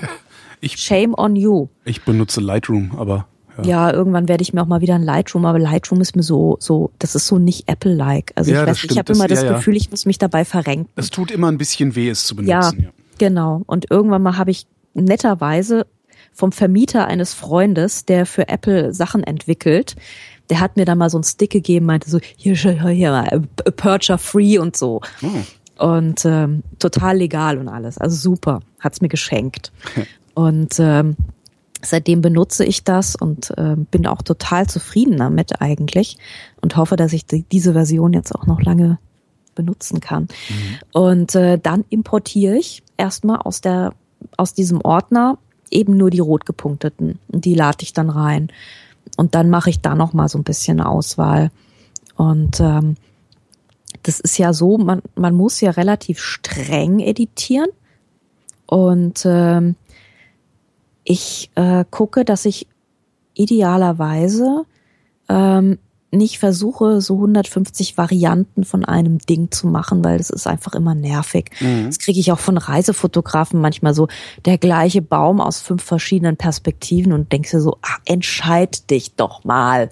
Ja, so geil ist der Baum jetzt auch wieder nicht. Und ähm, ja, dann suche ich halt so die besten raus. Ähm, aber das Schöne, wenn man halt so mehr als Geschichte denkt und nicht so sehr in Einzelbildern ist, dass es auch so Stützbilder geben kann. Also da kann auch ein Bild auch mal irgendwie komplett leer sein, aber es braucht's im Gesamtgefüge, weil es irgendwie eine bestimmte Atmosphäre vermittelt oder nochmal einen Überblick zeigt das heißt, oder noch du hast, irgendwo reingeht oder so. Wenn du also deine Fotos auswählst, äh, mhm. hast du schon die Geschichte im Kopf, die du erzählen willst? Äh, so ein bisschen. Also mhm. Also weil ich, betrachte jedes Bild einzeln. Ich immer gut, mhm. schlecht, gut, schlecht und hinterher, ja. Aber ich erzähle, ich habe auch noch nie versucht, Geschichten damit zu erzählen. Hm. Ja, das ist irgendwie, das, das hat sich so entwickelt. Mhm. Irgendwann mal vor einiger Zeit. Und äh, ich fand das einen ganz interessanten Ansatz, weil auch Bilder, wo man denkt, wo ich die vorher aussortiert habe, die aber irgendwie noch mal was vertiefen, aber die jetzt vielleicht als Einzelbild nicht hundertprozentig geil sind, aber die man irgendwie braucht, um was zusammenzuhalten. Ja. Und die, die behalte ich dann halt auch drin so. Und ähm, weil sie halt irgendwie noch mal ja zeigen, wie, wie öde dieser Strand ist oder zeigen, wie ich muss mir deine Fotosets, ich muss mir echt deine Fotosets nochmal unter, unter diesen Gesichtspunkten angucken. Und das macht es auch ein bisschen schwierig, weil du brauchst ein, du brauchst ein Anfänger, also ein Anfangsbild. Ja. Und du brauchst ein Rausschmeißerbild. Und das ist manchmal nicht so einfach.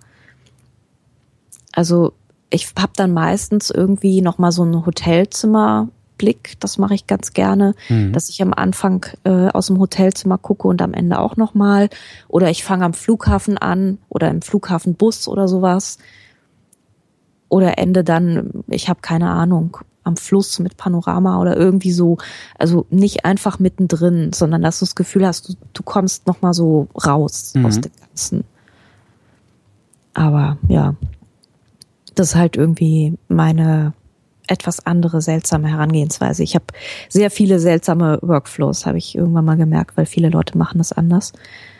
Aber so funktioniert das irgendwie für mich und so ist, geht's auch recht schnell und ähm, weil ich habe manchmal zwischen den Reisen halt nicht endlos viel Zeit. Ja. Dann hast du vielleicht nur zwei Wochen und dann hast, staut sich das wieder super lange an und du musst ja irgendwie mal zu Potte kommen. So. Mhm. Ja. Ja, Ja. da war ich in Japan, ne? Und wo geht's als nächstes hin? Nee, Ähm. ich, das war Kölsch. Wohin geht's als nächstes? Ähm, ich fahre nach Südafrika. hm, privat oder Dienst? Dienst wieder. Also ich habe noch zwei Dienstreisen dieses Jahr und die nächste geht nach Südafrika. Und äh, ich fand das immer total blöd, diese Safari-Reisen zu machen, weil ich habe irgendwie keinen Bock dazu, Löwen zuzugucken, wie sie irgendwelche Antilopen reißen und so. Ist Südafrika ein, Äh, ein immer- Safari? Ja, das ist, das ist aber in der Kalahari-Wüste. Okay. Und ähm, da kann man sowas schon auch machen und so. Und es gibt auch so Lodges und Kram. Ähm, aber sie haben dann in die Einladung reingeschrieben, sie machen eine Morgenwanderung mit einer Erdmännchen-Expertin zu den Erdmännchen. So, ja, da muss man hin. Und Äh, ich Ja. schrie entzückt auf Ja.